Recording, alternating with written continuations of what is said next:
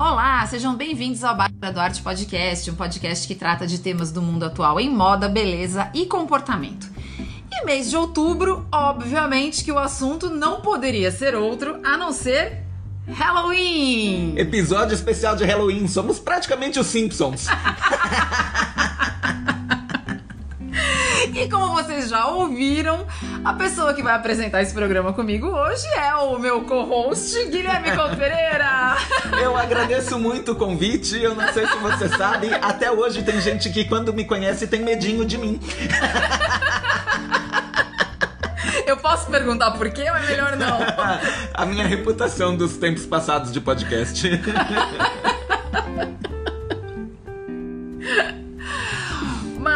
vamos deixar essa parte pra lá por enquanto, não vamos entrar nesse mérito. Vamos dizer por que, que essa pauta surgiu aí na nossa cabeça. Há coisa de mais ou menos uns 20 dias eu fui convidada para uma festa chiquérrima de Halloween que é o outro lado da beleza da Sephora. Ou Sephora, ou Sephora. Ultimamente anda rolando aí uma treta na internet de como se pronuncia o nome da Sephora.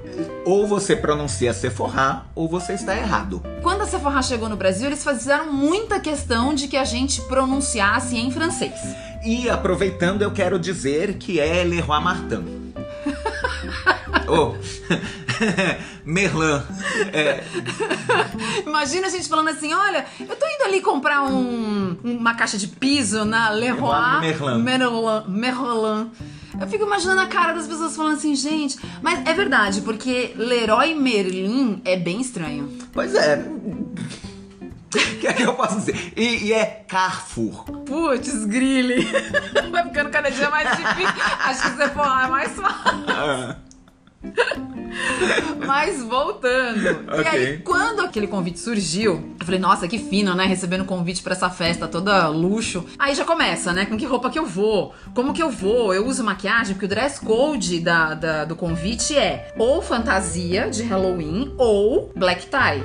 E aí você pensa, nossa, black tie. Deixa eu pensar. Hum, não tenho nada. Halloween, hum, também não. Mas é mais fácil improvisar uma fantasia de Halloween do que improvisar um black tie. Com certeza. A cabeça começa a trabalhar, né? Com o que, que eu vou, onde é que eu compro uma roupa, o que, que eu faço, o que, que eu já posso ter que pode me ajudar, onde eu faço uma maquiagem, com quem, de que jeito. E é aquele monte de ponto de interrogação. E nesse meio tempo, me lembrei que lá na minha carreira de blogueira antiga, para aquele meu blog antigo, eu tinha feito um post falando de Halloween. Na verdade, eu acho que eu fiz vários, mas eu- o que eu fiz uma busca assim muito rápida e voltou, que era o que eu lembrava mais, era um guia para o Halloween. Fantástico. E aí nesse guia tinha, desde falando de moda, maquiagem, música. Referências. Exato, origem do Halloween. E eu falei, poxa, por que não então trazer isso como podcast? Que a gente vai poder falar muito mais, a gente vai poder se divertir muito mais Lembrar de muita coisa. e entreter os ouvintes. então estamos aqui pós festa de Halloween. Fui ontem pra festa e todas as minhas agora as dúvidas estão todas sanadas, né? Então eu usei uma roupa que eu já tinha em casa, mas eu dei só uma um up assim com os acessórios um pouco diferentes, um pouco mais atualizados e fiz uma maquiagem de Halloween que depois a maquiadora me explicou: "Ah, isso é uma maquiagem social com traços de Halloween", porque muita gente opta por fazer aquela maquiagem de filme, né? De, Aham. de, de Castelo do Horror do Play Center, aquelas coisas de Ok, antigamente, aham. né? Que você coloca lá, tipo, se tivesse tomado uma facada, um soco, tá com o olho roxo, essas Sim. coisas, né? E aí eu não sabia, eu falei, ah, eu falei, isso é uma maquiagem social com toques de Halloween. Falei, poxa, legal. E foi uma coisa meio caveira, meio Ah, não, Dia e- de los Muertos, Aham, coisa eu, assim. eu acho válido, inclusive pra galera que foi de black tie, assim, porque é isso. Sim, ficou bem legal. Black tie e maquiagem com tema de Halloween deve funcionar muito bem.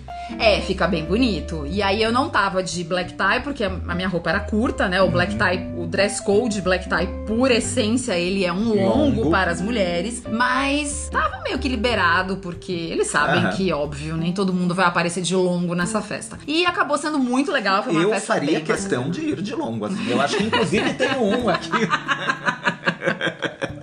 É, foi uma pena que eu não pude levar ninguém comigo, porque o convite era restritíssimo, inclusive só Ah. entrava por biometria. Uou! Tivemos que cadastrar uma biometria uma semana antes da festa, porque eles não queriam penetras E muito menos arrastão, né? Porque São Paulo tá tão louco que tá tendo arrastão até em festa agora. Senhor. Tinha gente realmente com umas fantasias muito bem elaboradas. Outras pessoas, poucas, sejamos justos, que estavam com aquela cara meio do tipo, putz, não tive tempo de pensar nisso, então peguei a primeira coisa preta de roupa que eu tinha em casa, botei uma cartola e fiz uma maquiagem tosca e tô aqui. A grande maioria das pessoas não tava assim, tava todo mundo muito bem produzido. Foi uma festa bem legal. Em termos de cenografia, achei que ficou um pouquinho aquém, mas nada que comprometesse a festa. Tinha algumas atrações interessantes, uns espaços instagramáveis bem legais, Uhum. né? Tipo, marca de maquiagem, MAC, é, perfume, Jean Paul Gaultier, essas coisas. O pessoal fez uns, uns espacinhos Aham. assim legais pra tirar foto. E, e aí teve show da Sandy, né? Aquela coisa assim, você fala... Assim,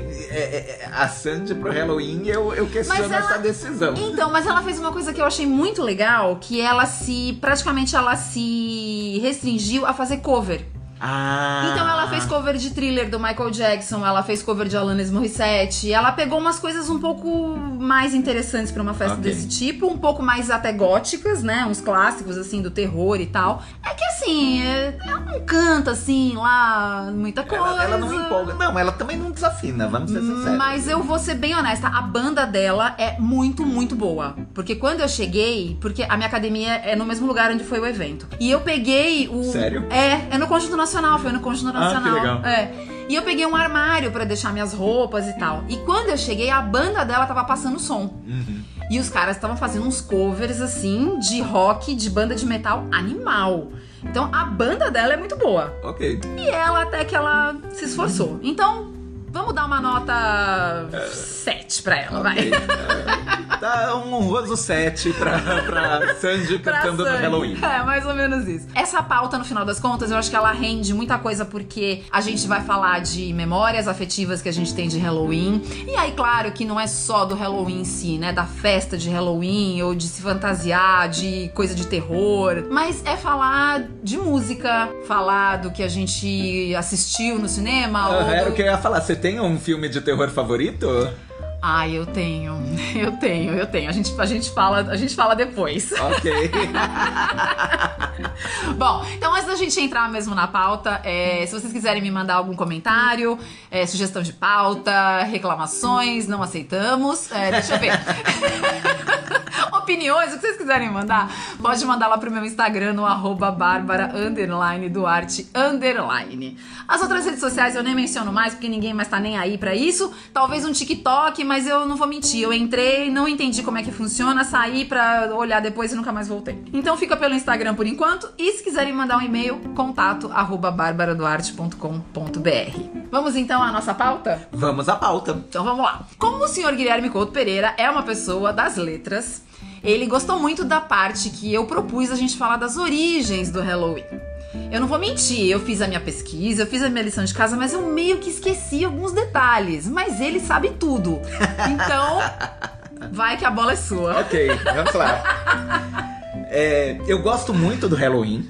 É, é um dos meus feriados favoritos, assim. E. Que na verdade aqui pra gente não é um feriado. Não, pra gente é, É, um feriado finados. porque é finados. É, E verdade. é essa a questão. O Halloween, eu acho muito mágico isso no Halloween. Ele até hoje é uma guerra de narrativas. Uhum. Ó, o aluno da Fefeleche problematizando tudo. O que é que acontece?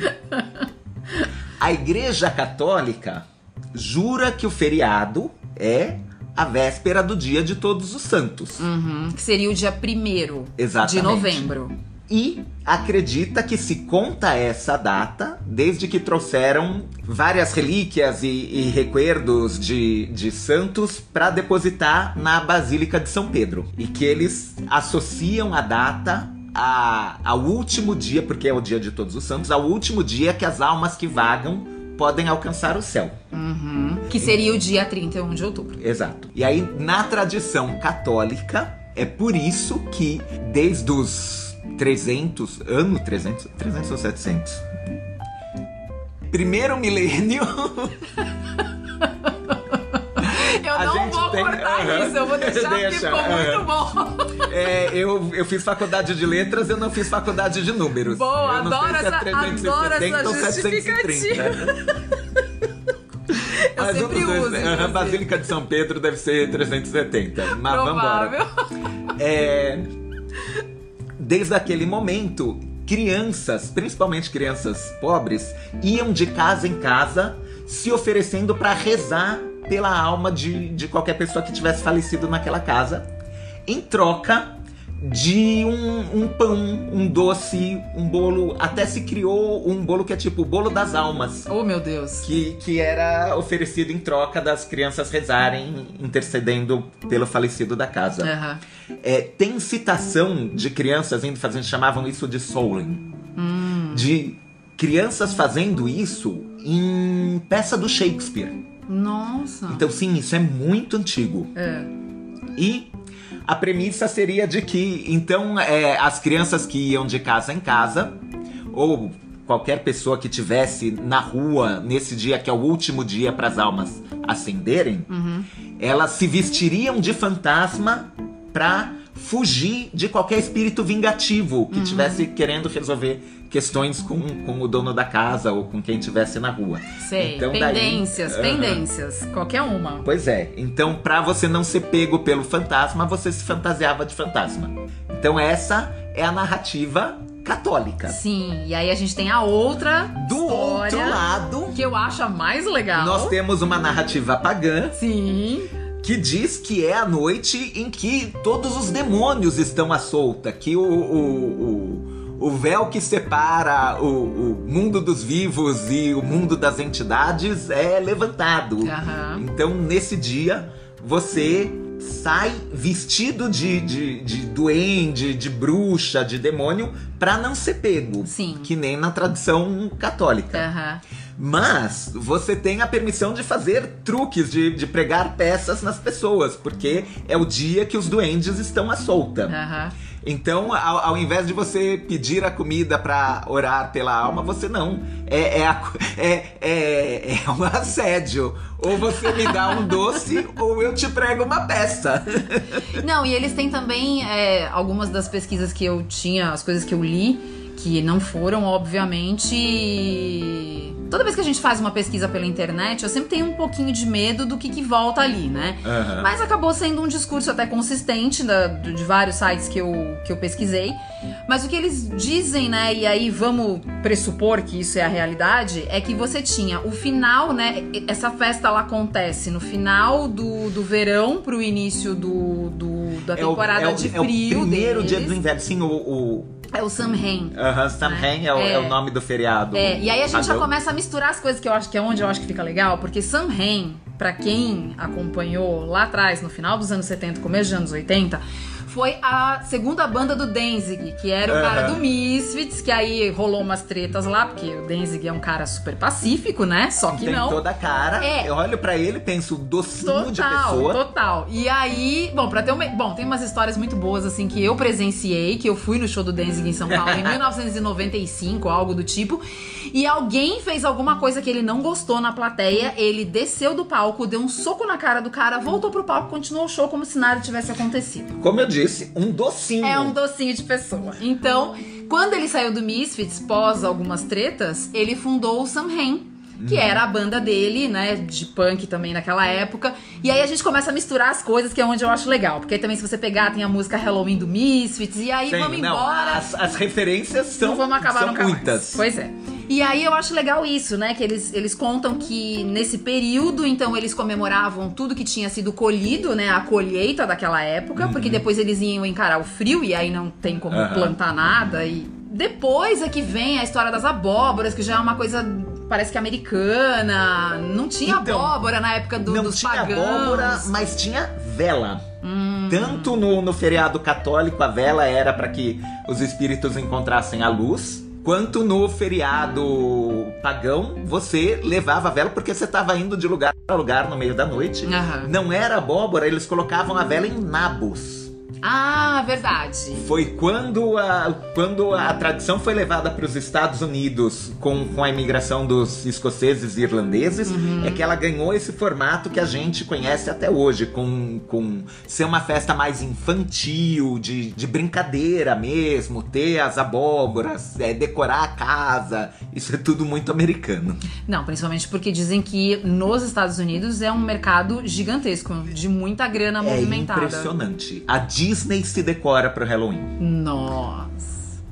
E, e- aí a gente vai entrar naquela parte que foi o meu start de- dessa pauta. Que quando eu, eu era adolescente, eu tava entrando na adolescência, eu gostava desse, dessa comemoração, eu achava Aham. um- uma data interessante, mas no Brasil ainda era muito incipiente, né? A coisa Sim. tava começando. Você ouvia falar de algumas festas de Halloween, mas você é, quase não era convidado pra nenhuma. Mas não, não, isso, isso, é, isso é, é, é, é- é muito bom. Tem um gato preto gravando com a gente hoje. É Exatamente. participação especial. Aí o pior que é, né? E é mesmo.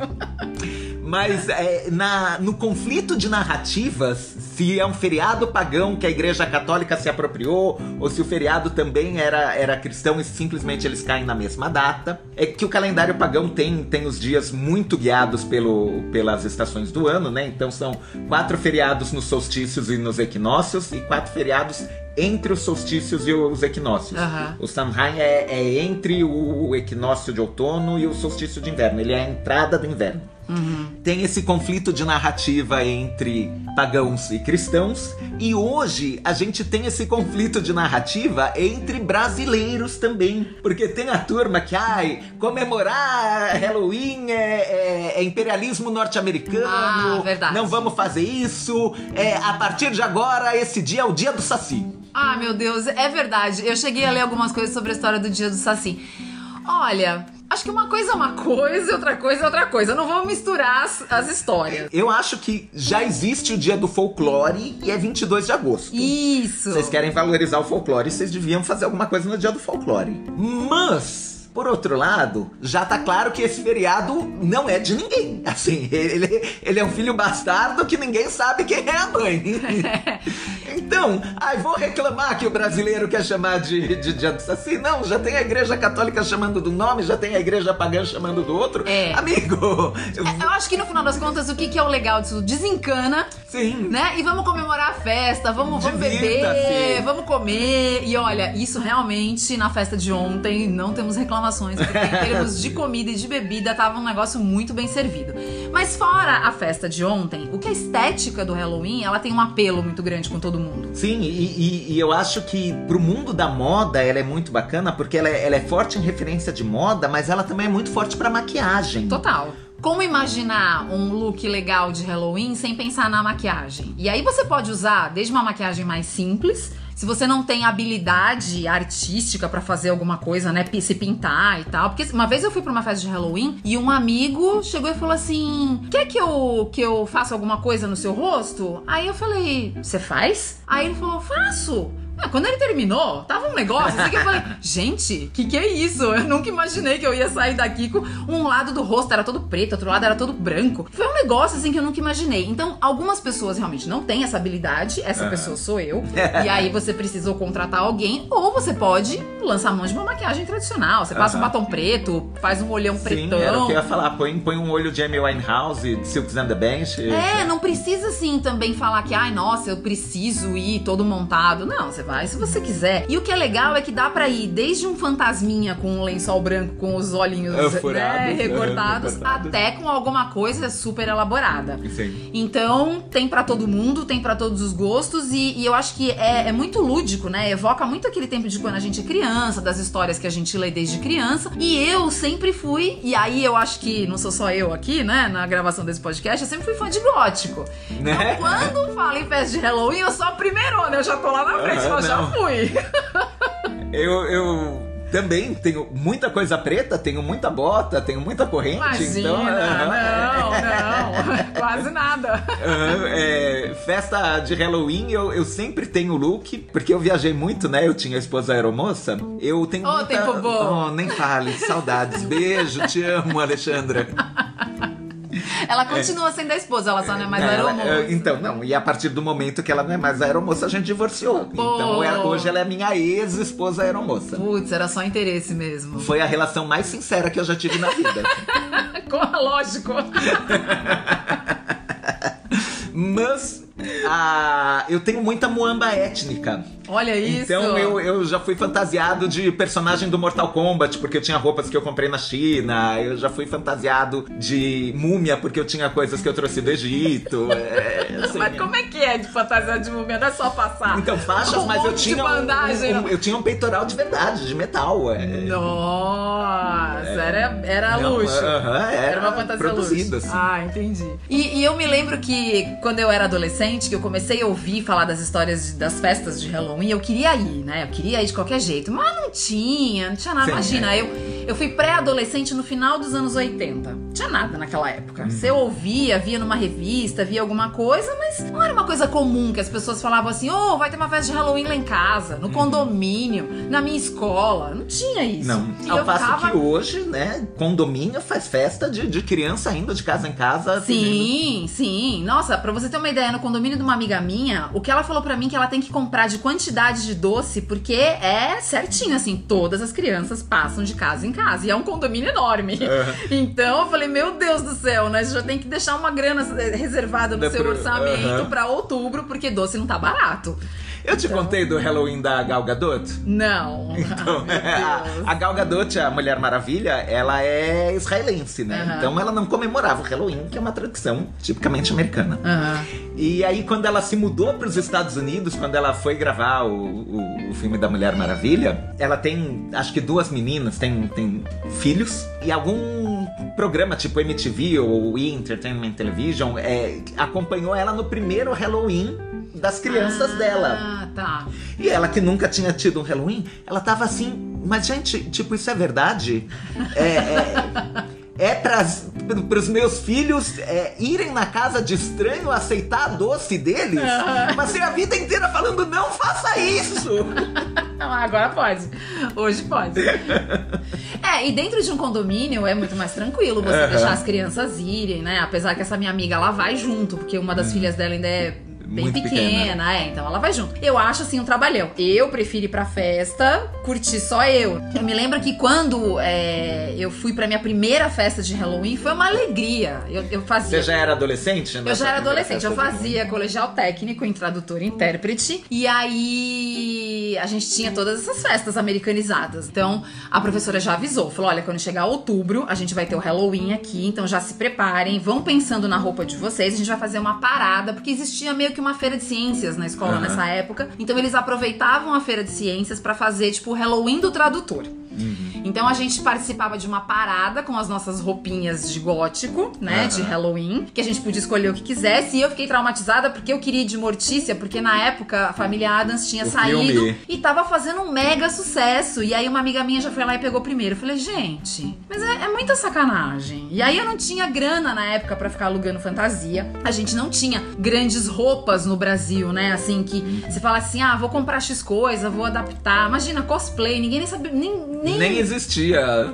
nada. E aí, o que, que eu fiz, né? Peguei lá umas roupas pretas, fiz uma maquiagem. Fiz o que eu falei agora, né? Fiz lá uma maquiagem e, e foi como eu fui. Mas eu fui tão feliz pra festa, porque depois da parada, teve uma sala só nossa, que era só da nossa turma, cheia de comida, tinha ponche, tinha toda, assim, meio, né, Aham. sem álcool pra molecada, e luz negra, né? Todo Aham. mundo colocou celofane no, no, no- Na no- janela. É. Legal. Foi muito legal. Você vê, foi uma festa simples, perto de uma festa como a que eu fui ontem, sem grandes elaborações, sem É. grandes maquiagens, mas que foi um negócio que eu achei tão legal pra minha época de adolescente que tá aqui sendo falado no podcast quantos anos depois. Não vou nem contar pra não denunciar a idade.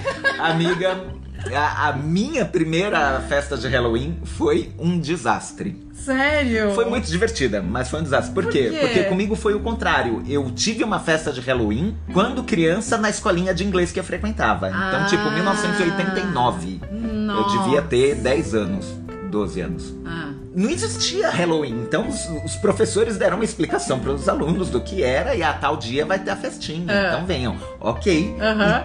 Mas os alunos explicaram para os respectivos pais como deu aquilo que eles Então, assim, Eu fico imaginando as coisas que não apareceram. foi uma festa fantasia. Aham. Já não era, não era é, é, Mas aí look tinha o gótico. Jaspion. Tinha, o- tinha o Jaspion, tinha a Mulher Maravilha, tinha um palhaço. E nem era um palhaço macabro, era um palhaço. Não era o It. E, e, e uma mãe super tinha entendido que isso era uma festa fantasia, era um carnaval. Ah, e mandou os dois Deus. filhos com sacos de confete. Putz, grilo. E aí imagina que você segura as crianças quando tem confete voando assim. A gente teve um carnaval fora de época, assim. Tipo, acabou o Halloween. Tem foto disso? Não, Ah, ainda bem. eu não tenho, mas. Não, isso é outra coisa, né? A gente não ter foto daquela época. Tem hora Sim. que isso é muito bom. Tem horas que dói no coração. Putz, você fala, gente, como é que eu não tenho foto desse Halloween da- da- do, do meu curso de tradutor intérprete? Teria sido muito legal de ver, porque eu me lembro, assim, que foi a primeira vez que eu coloquei uma bota de salto alto. Falei, nossa, que foda! Olha isso, meu Deus do céu, eu tô virando gente. E, poxa, não ter foto, eu acho muito cruel. Por outro lado, a festinha de carnaval fora de época dos 12 Não. anos. Oh, bacana não ter foto, muito bom. E o pior é que alguém deve ter tirado foto. Eu tô tentando lembrar se, se teve foto no mural. É Pink and Blue de São Bernardo. Se você estiver nos ouvindo, é, deu Mandem as retorno. fotos. Ou não. Dependendo de como essas fotos forem, é melhor não. Não, já vão estar apagadas. Vamos Não, pensar e, por esse e, lado. pras crianças foi divertidíssimo. Imagina, Não, não, tem certeza. tempo ruim, né? Com certeza.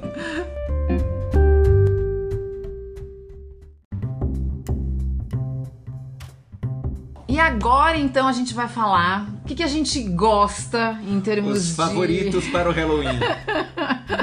Qual é a nossa lista? Já que eu tô seguindo um post vintage da minha própria autoria de 2010, que era um guia para o Halloween. Então vamos fazer o nosso guia para o Halloween de 2022 numa versão atualizada. Vamos lá.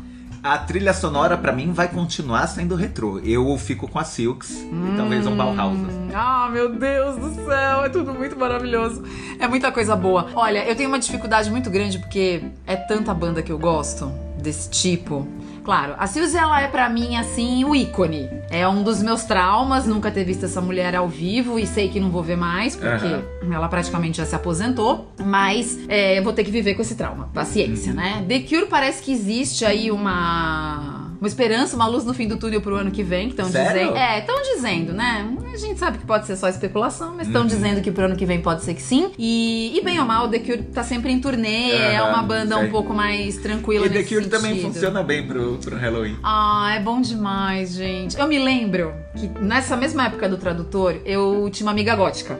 Porque eu, apesar de eu sempre ter gostado muito de gótico, eu Hum. Você sempre é fui mais metal. do que gótico, né? E essa minha amiga não, ela era gótica de verdade, assim, daquela que ia pra escola de sobretudo e de coturno, não importasse que tava um calor de 30 graus. Tinha problema. não tinha problema.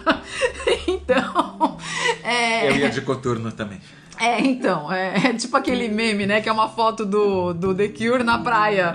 E aí tem assim falando góticos, fazendo de conta que gostam de praia desde 1980. É mais ou menos isso. E eu me lembro dela falando muito de Robert Smith. Na época eu ainda não era fã de The Cure. Eu já Aham. gostava de algumas bandas, tipo Sisters of Mercy e tal, mas eu, eu não conhecia tão bem. Conhecia, assim, as coisas que tocava no rádio, né? E ela falava muito de Robert Smith. Eu lembro até hoje, assim, ela falava: Ai, Robert Smith, ai, ele, é- ele é muito amor, ele é muito amor, ele é muito amor. E eu falava: Nossa, gente, ele é tão fofo assim, será? E depois, quando eu virei fã de, de, de The Cure, eu descobri que o Robert Smith é fofo. Mas, quer dizer, não sei pessoalmente, né? Aham. Mas quando você vê o Robert Smith dando entrevista, quando você vê ele em clipe, ele é um fofo. Ele é. Ele é um fofo. Então, então Robert Smith, olha, é, temos esperança pra você em 2023, quem sabe. Sisters of Mercy pra mim é uma das que eu mais gosto. Susan the Benches, que eu já falei, é ícone, porque ainda principalmente que é mulher, então não tem como não se identificar. Putz, são tantas. Uhum. Black Sabbath. Nossa, são tantas, gente. É que Sabbath tá dentro do metal, né? Aham. Mas tem um pezinho naquela coisa de, de meio Sim, soturno. Demoníaca, é aquela coisa meio vamos invocar o capeta. Ai, é bom demais, gente. É bom demais, é bom demais. Ah, essa frase fora de contexto. Vou ser cancelada na internet. Ó, gente, eu não sou satanista, não, tá bom? Eu só gosto da música só. E, e em minha defesa, o próprio Sabá diz que eles não são satanistas. Então, se eles não são, Eles também só gostam da música. eu não. Que eles mesmos fazem. Mas vamos sair da música, então vamos falar de cinema. ok. Não, ainda na música eu quero sugerir o Depeche Mode. Ai, que é Depeche outra que Mode. funciona muito bem pra uma festa de Halloween. Sim, é, é putz, é que assim, a gente vai ficar uma lista aqui, olha, Type Negative, nossa, Também. tanta coisa boa, meu Deus. Olha, eu me lembro assim, tinha uma casa aqui em São Paulo, na Barra Funda, que eu não lembro o nome, já comecinho de anos 2000, talvez, já não pegava mais gótico nenhum e tal, só ia o povo que realmente gostava de gótico lá. E não tinha nada na casa, né? Não tinha nada. Você chegava lá, era um bar na parte de baixo, com um sofá velho, sujo. E aí você subia e lá em cima era a pista. Na pista também não tinha nada, né? Tinha uma iluminação escura, meio luz negra, mas tocava tanta banda legal que você falava, ai gente, tudo que eu não frequentei o Madame Satã. E aí, você pode contar melhor dessa parte? Porque eu já Saudades, peguei, eu Madame já Satã. peguei Musa- Madame Satã muito acabado já. E ele tá aí até hoje, né? Ele... E aí, como é que era assim nos áureos tempos? Então, mesmo nos áureos tempos, ele nunca foi muito áureo. Mas era a casa referência, assim, você encontrava todo mundo lá, o som era incrível, o, o casarão é enorme, bonito. Bonito não é sinônimo de limpo, mas É, bonito. uma coisa não quer dizer a outra. foi, foi uma adolescência muito bem gasta, assim. É, eu imagino. Eu me lembro que eu ouvia muito falar de lá, e principalmente porque lá alguns nomes do rock nacional começaram lá, né? As primeiras vezes que eles se apresentaram, Legião Urbana, umas bandas desse tipo. Não, e uma turma que faz performance até hoje, artes do corpo, essas coisas, começou se apresentando no Madame. É, tem uns documentários, né? Se você fuçar no YouTube, eu acho que ainda dá pra achar. Eu assisti uma época aí pra trás alguns documentários contando a história de como foi, o que, que aconteceu. Eu não sabia, tem É, documentário. tem Que sim. legal. Eu não vou lembrar nome, porque já faz bastante tempo que eu assisti. Mas se você colocar no YouTube, eu acho que volta. Uhum. E o pessoal contando mesmo, todo mundo que frequentava a casa, o pessoal que ainda tá vivo, né? Porque teve um povo aí que morreu no meio do caminho. O tempo passou e as outras coisas além do tempo, porque nem todo mundo morre de velho. É, aliás, muitos ali não morreram de velho, né? Mas foi um símbolo de São Paulo. Foi, sem dúvida. E de uma época, quando eu fiz amizade com essa menina na escola, isso eu tô falando de 1992, 19, não, 1991. Ela ia muito no Madame Satã ainda. Então ainda, né, Aham. vinha acho que desde o começo dos anos 80, né? Já Sim. fazia uma década mais ou menos aí. Qualquer coisa assim. E ela ia 91 muito tava bom, Madame Satã. é, ela falava muito disso. E eu, na época, eu era muito do metal e eu acabava não indo. E eu me arrependo tanto hoje de não ter ido, porque devia ser muito legal. E depois ela ia num outro lugar que ficou muito conhecido em São Paulo também, que era ali na Santa Efigênia. Eu vou lembrar esse da Santa Efigênia. Não quero o nome. Era mais barzinho, era, era menos balada o, da Santa Efigênia. Era. Aham, ele, a galera ficava muito na calçada na frente. Eu, eu tô vendo a cena, gente. Que, ai, que bonito, não lembro. Então, e, e como na época o metal tava muito em alta, né? Tinha alguns shows de, de banda de metal, principalmente metal industrial, pra época que era mais pesadão, o pessoal gostava, o pessoal gótico até curtia um pouco, né? Sim. Uns Ministry da vida. E tinha umas bandas aqui em São Paulo que faziam um som próximo a, a Ministry, essas coisas, e tocava nessa casa. E eu não consigo lembrar o nome, de jeito nenhum. E foi um outro lugar que ficou bem conhecido, o pessoal ia muito nesses lugares, mas eu infelizmente perdi esse bonde, que não volta mais. Eu acho que é muito difícil a gente ter um, um revival de gótico, né? Sim. Não, a gente teve, chama-se emo. Ai, que desgraça. Vou fazer a Bela Gil aqui. Se você não quiser colocar Depeche Mode e Silks, você pode substituir por My Chemical Romance. Oh, Deus. Eu não recomendo, mas. Não, pra mim, a que mais me irritava era o tal do Evanescence. Eu sei lá como é que se pronunciava o nome dessa banda. Eu tinha um certo pavor da, daquela música, aquela cara de bolacha, sabe? Aham. Ai, como eu achava aquilo ruim. E aquilo tocou tanto. Oh, meu É, Deus. eu ia falar, nossa, te- te- tinha um momento que você abria uma embalagem de fandangos e tava tocando Evanescence dentro, assim. Então, mas você, você gostou? Você gostava daquelas bandas daquela época? Evanescence eu acho que nunca foi o- a minha trilha sonora. Uhum. Mas assim, eu fui em muita festa que tocou. Não, mas peraí, uma, coisa é ir na festa e aguentar o som, outra coisa é você chegar em casa e ouvir. Não, nunca cheguei em casa e ouvi. Naquela época você teria comprado um CD, vamos por assim dizer. Você comprou um Não CD comprei de uma CD banda emo? Hum. De banda emo eu comprei. Eu tenho um do My Chemical algumas. Romance. My Chemical Romance, tá. E Simple Plan, Simple Play, Simple Plan era, era emo? acho que era. Ah, eu não sei. Eu me lembro assim que eu não gostei nem um pouco. E era uma coisa que me dava meio que uma gastura, porque era. Não veio, não veio com uma proposta de resgatar o gótico, né? Eles não, Não. fizeram isso. Pelo contrário, eles eram um mise-en-scène do gótico, assim. Ai, coloquei bordados e, e- e lápis de olho e... É, mas era ruim, né? Aí tinha o Nightwish, que eu acho que era bem decente. Sim, o, o, o Nightwish seria melhor, assim. É, e tem a, a vocalista que na época era a Tária, que hoje tá em carreira solo, Solo. que é maravilhosa, né? Cantora lírica e Aham, tudo. e que é outra que dizem que também não é muito fácil de lidar. Ah, não deve ser, porque, né, afinal de contas. É uma diva. É uma cantora diva, exatamente. Mas uma coisa que eu gosto de tudo que tem a ver com essa, com essa cultura de, de terror é que o terror e o suspense, esse continua, né? Esse não Sim. tem tempo quente de falar assim, ah, isso foi moda, isso deixa de ser moda, isso tá sempre sendo produzido. Cada época tem o seu, eu a me gente, lembro. a gente precisa passar por uma situação de sentir medo calculado, assim. Eu acho que vai mudar um pouco o que nos causa medo. A gente teve nos anos 90 um, um, um boom de filmes de terror que o vilão era o adolescente. É. Então, o Pânico é o melhor exemplo, mas tinha o. Ai, Pânico eu adorei. Não é eu uma... adorava. E o último que saiu recentemente é muito bom também. Eu não vi, eu vi só o comecinho, mas eu não terminei de Eu assistir. recomendo. É? Ah, legal. Não, o Pânico não entregou nenhum filme ruim. Nem todos são fantásticos, mas nenhum é ruim. Desculpa, gato, chutei a gata agora. Luísa Mel, perdão. Tava no meu pé e eu não vi.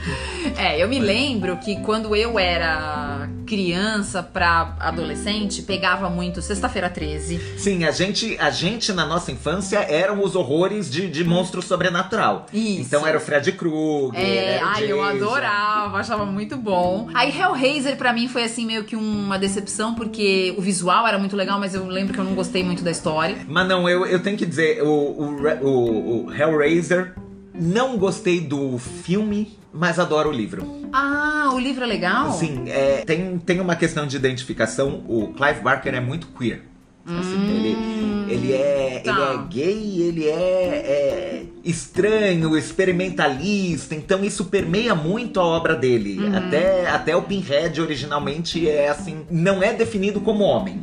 Por isso que agora no remake colocaram uma. Eu ia mulher dizer que na verdade ele tinha uma coisa meio talvez de muito BDSM. andrógena, muito BDSM. É, então tá, é isso. Não, que é. quando eu era adolescente, eu, não me liguei disso, obviamente, né? Na época eu assisti o filme, nunca mais eu vi, Aham. mas não lembro de muita coisa. Mas lembro que na época, como filme de terror, não me pegou muito, assim, não achei tão legal. Mas olhando hoje a figura dele, pra mim, hoje me vem um BDSM total Sim. ali, né? Aliás, Puxa, que vamos, coisa, eu não tinha reparado. vamos, vamos, vamos, vamos fazer uma parte aqui. Vamos fazer uma parte sobre o Eu acho que eu BDSM. acabei de economizar uma hora de terapia. assim.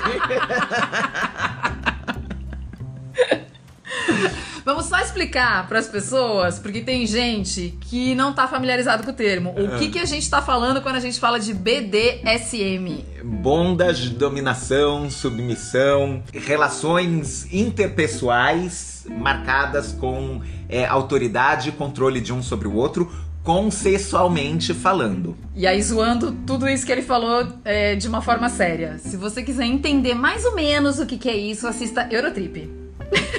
Tem uma cena no Eurotrip que resume mais ou menos isso. Eu vou Uma mais palavra longe. de segurança em alemão que ninguém consegue pronunciar. Muito bom. Se você quiser saber mais sobre isso, deixa um comentário e a gente pode gravar um episódio sobre Ah, BDSM. eu venho reivindicando essa pauta faz muito tempo, mas eu não vou falar sobre esse assunto neste programa. Ok. Retomamos então, aqui. voltando, mais Clive Barker, é, até o, o livro infantil dele, o, o Ladrão da Eternidade, eu gosto muito. Ele Tem é. um pezinho no Hellraiser também? tem- não é do universo do Hellraiser, Aham. mas é, é, é a narrativa dele. Olha isso, gente. É, eu acho que é o meu escritor favorito, assim, de, de horror. Horror mais do que o Lovecraft, mais do que o Stephen King, assim, é, é- porque ele é, é- é esquisito e desconfortável, assim. Tá, é desconfortável, com certeza ele é. Mas eu gosto bastante também do. Não, eu acho que eu vou deixar isso pra você. E você, Bárbara Duarte? Qual o seu livro de horror Então, favorito? eu ia dizer o seguinte: eu ia dizer que já que você falou no nome do Stephen King, a gente não tem como não mencionar o Stephen King, mas eu, particularmente. E eu sei que eu vou desagradar muita gente aqui que vai ouvir isso. Eu não gosto de ler Stephen King. Eu gosto das ideias dele e das histórias dele, mas eu acho os livros dele extremamente enfadonhos. Porque, sério, ele faz. Todo mundo acho que já pegou um calhamaço de um livro do Stephen King, né? E aí ele fica lá descrevendo a cerca e o cachorro, e o cachorro que tá atrás da cerca, e a cerca que era branca, e o cachorro que era negro, e nanana. E você fala, meu Deus, eu não tô ficando mais jovem. E aí eu nunca consegui ler Stephen King por conta de, de ser tão prolixo como ele é. Mas as histórias são realmente fantásticas, né? Existem algumas, e principalmente as que não são terror, que eu acho que são Não, é- era o que eu ia falar. é- Fenomenais. é- às vezes elas são eclipsadas, mas ele faz boas histórias que não são terror também. É, muito bom. Mas falando assim do meu autor do coração, eu tenho vários, de novo, como na música. Porque, gente, eu não sei, é um gênero que pra mim é, é- o pessoal que produz é, música, literatura, cinema, gótico, de terror, de horror, pode pôr o nome que quiser. Eu acho que eles são fantásticos, assim. Eles têm uma criatividade que eu adoraria ter, que eu não chego nem perto, assim, de pensar tanta coisa diferente e que é onde fica muito rico e é muito legal entre alguns nomes que eu gosto demais, como Lovecraft, porque pra mim Lovecraft ele faz uma descrição das coisas, assim, o monstro do Sim, eu gosto muito do quanto ele, ele passa a sensação de horror Sim, enquanto ele descreve, de que é, muito. é grande demais pra entrar na minha cabeça. É, eu lembro quando eu li a primeira vez o chamado de. E aí cada um pronuncia de um jeito, né? Cthulhu, Chutulo, blá blá blá. Eu não sei como fala, eu gosto de falar Cthulhu, mas eu não sei se é assim. Eu chamo de chuchulo porque a gente é íntimo. Tá bom, ok, é válido, tá certo. Eu me lembro que a primeira vez que eu li isso, eu era, sei lá, eu tava acho que no começo da faculdade, quando eu li Lovecraft as primeiras vezes. Gente, eu me lembro até hoje da sensação que eu tive quando ele descreveu o monstro. É um negócio que você fala, mas como é que o cara consegue? Você tá ali lendo, parece que você tá sentindo o cheiro. Ele, ele falava que o monstro era gosmento, que o monstro era nojento, e você falava, gente, que nojo desse monstro. Como pode? É, é fantástico. Fora o Lovecraft, Edgar Allan Poe, que, meu Deus, né? É, é o supra-sumo. E eu, eu posso acrescentar um quadrinho também? Pode. O, o Alan Moore, quando ele tá Alan no Monstro do Pântano, ele tá fazendo um gibi de terror. Mas então, como ele eu faz não, bem... eu não consegui aproveitar o Monstro do Pântano. Eu acho que talvez eu precisasse reler hoje com uma outra cabeça. É. Quando eu li, eu não, eu acho que eu não tinha talvez o, o, o background pra entender o que, que era o Monstro do Pântano. E não só o Monstro do Pântano, mas saiu na mesma época o Sandman. Que Ah, nas, as os primeiros arcos, que são os que são cobertos pela, pela temporada que saiu agora do Netflix, Uhum. tem muito de terror. Total. E é uma época, né? Até tem a cena na, na, na série que não fez jus ao quadrinho da moça que morre de AIDS. Né? Sim. Porque na época era uma doença que não tinha não tinha cura, não que hoje tenha, mas, Aham, mas- não tinha tratamento nenhum Aham. na época e todo mundo morria de medo e não tinha informação. E eu me lembro até hoje, eu li, eu comecei a ler Sandman em 92. E eu lembro de ter, assim, eu lembro da cena, eu lembro do desenho do quadrinho daquela cena. Então na hora que eu vi na, na- no Netflix, essa realmente não me passou, assim, o mesmo, não, Aham. não, não teve o mesmo impacto. Mas, Não, eu acho ai, que- Sandman é, é fenômeno. Eu gosto muito da série do Sandman, ela é uma boa adaptação. Sim. Mas ela, ela dá uma suavizada em alguns impactos visuais, assim. Sim. Ah, eu acho que porque o quadrinho era muito. Aham. é. Era, era muito livre, né? Pra falar de, de, de tudo, na verdade. Era, era, pra mim, Sandman é outro, o- outra, outro negócio que eu boto no pedestal, assim. O meu favorito de todos os tempos, eu acho que se eu tenho que eleger alguém, é muito difícil pra eu eleger alguém, mas é o retrato de Dorian Gray. Oh, Ai. que lindo! Oscar Wilde é- era um fenômeno, gente, O, assim. o Oscar Wilde é, é- é tipo um muso pra mim, assim. Ele- Total. Ele, é, é uma pessoa em quem eu me espelho. Não é? Porque você pensa, quando você, tirando o- a história, né, o retrato de Dorian Gray, é irônico. Sim, Fala sobre coisas. assim, não é uma história de terror, sim, não, não, não é uma história de um monstro perseguindo estudantes. Mas é uma ideia de você falar assim, pô, o cara ele vai fazer todas as maldades e ele vai ser errado o quanto ele puder, mas ele tá lá intacto, preservado, ele não envelhece, mas quem tá sofrendo as consequências é o quadro. Quando eles tiram aquele quadro do sótão, você fala: Meu Deus, que monstro nojento que virou isso. Na verdade, o cara tá falando sobre caráter, o cara tá falando sobre hipocrisia, Sim. ele tá criticando a sociedade da época dele, que é a nossa sociedade de hoje. Aham. Muito mais de. Nossa, hoje a gente vive muito mais de aparência do que no retrato de Dorian Gray. Então, assim, se você assiste as histórias que tem no cinema, elas são legais, por mais que ela, você perceba que não são filmes grandiosos, né? Não tem, acho que nenhuma, nenhuma, nenhum filme de O Retrato de Dorian Gray que tenha grandes orçamentos, né? Não. De, de cinema. Mas os filmes que existiram são bons, conseguem retratar bem a história, e se você lê a história, é mais legal ainda. Sim, e não é um livro longo, assim. é- Não. é- é- recomendamos aqui. Muito, muito. Inclusive tem na Amazon Prime pra assistir. É com o. A pessoa mais conhecida no, no, no elenco é o Colin. Firth? Firth? Firth. É, é até difícil de falar o nome dele porque tem uns TH no final. Ele não era tão conhecido ainda na época que ele fez esse filme, mas o ator que faz o Dorian Gray convence muito bem, que é um cara que eu não sei quem é. O, o filme consegue te passar a ideia do que o livro é. E eu acho muito legal porque é uma história muito atual, é uma história que é de terror e não se vende como uma história de terror, e no final das contas ela fala de caráter e de princípios. Ele, ele fala de tudo numa história só. Sim. Ele é fantástico. Fenomenal. E quando você conhece a história do, do, do, do Oscar Wilde, aí você gosta mais ainda dele, Sim. né? Aham. Porque era uma pessoa A, a- a muito à história por trás do livro é, é ainda melhor. Mas quer que eu fale? Eu tenho outro filme que eu tenho que recomendar na nossa lista de filmes pro Halloween. Qual? Jovens Bruxas. Nossa, assistindo Marcou 90, uma geração, Né? Mas nunca aham. mais vi. Não, mas ele é ótimo, ele, ele é super Wicca, mas trabalhado no erro. É, eu, eu lembro de ter feito é uma tipo festa de Meninas Halloween. Malvadas, ele é, não um- é? ele é, a- a irmã gótica do Meninas Malvadas. Boa, acho que é isso mesmo, é uma boa, uma boa definição. Eu fiz uma festa de Halloween uma vez que a gente deixou passando em looping o. o Não, ele fez muito Bruxas, sucesso na época que ele saiu, telão. né? Foi muito legal.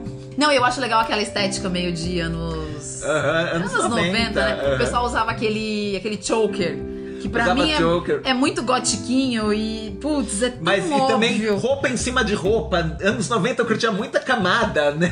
Eu não sei pra quê, porque a roupa era mega larga e você ficava ridículo dentro daquele monte de roupa larga, mas tudo bem, né? Tá, tá bom. um outro filme que eu gosto muito de terror é A Chave Mestra.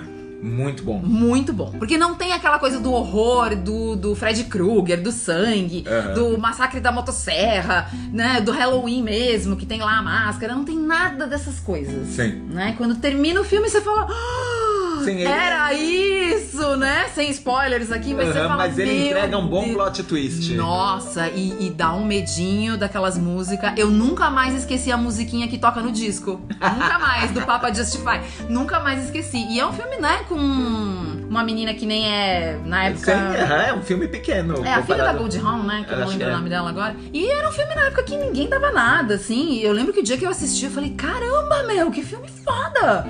Então, acho que até hoje é um dos É. de, de terror, assim, é, é É, bem animal. bom. Muito bom. Eu gosto também. Eu gosto até a página 2 pensando agora, mas lá nos anos 80 também teve um boom de horror físico, de que, que causava uma certa escatologia, mostrava uns, uns Quais? umas deformações. Quais? Exemplo máximo, a mosca. Ah, verdade. É, eu não. Eu, não, eu gosto, eu- eu- eu- eles me impactam, mas eu não sei se eu gosto. É que eu acho que hoje também tá, ficou muito datado.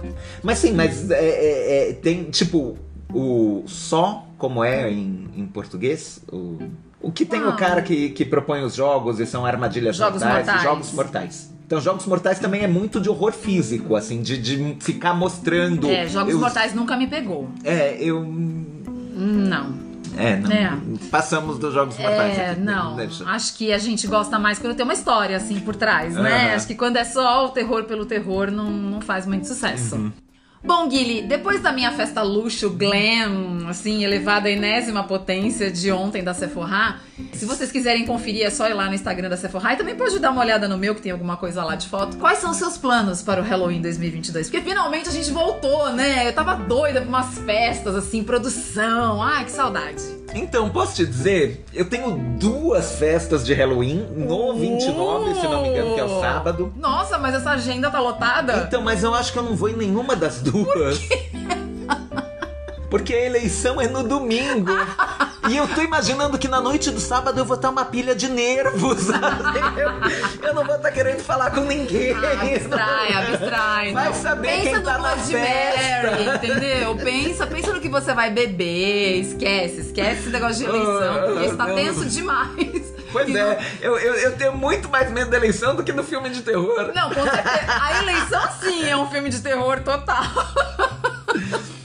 Mas e você, Cê, depois da sua festa, Glenn, luxo na Sephora, você ainda vai em mais alguma? Olha, dia 27, eu não sei se eu vou conseguir colocar esse podcast antes do dia 31 no ar. Eu sei que dia 31 é certeza que ele entra, mas eu, não, eu vou tentar antes. Mas então, assim, ou a festa já terá acontecido, ou ainda vai acontecer. Mas a gente vai, vai ter, ter uma festa. Uma festa na Casa de Pedra, que é o lugar onde eu Ah, escalo. genial! É, que vai ser uma noite de escalada sem luz. Então, a hora que escurecer, a festa começa. Vai ter lá um DJ tocando, que eu não sei muito bem que tipo de música eles vão colocar. Eu torço pra que sejam as coisas que a gente gosta mais, mas vai todo mundo de headlamp. Então, você coloca lá, é, pra você poder escalar, você vai ter que estar de headlamp pra você poder enxergar as agarras, porque senão não vai ter luz, né? Nossa, que festa É. bem pensada. E eles estão pedindo pro pessoal ir de fantasia, mas eu de verdade não consegui imaginar uma fantasia pra escalar, gente. Porque a gente já não pode escalar nem de acessório. Porque a gente periga se enroscar na corda e causar um acidente. Então, como é que a gente vai escalar de fantasia? Amiga, põe uma tiara de gatinho e pro lado. Não, Não tem que usar pode. capacete. não né? pode. Não, não, você pode pôr a headlamp direto na testa. Hum, Não Ok. precisa, porque capacete é muito incômodo.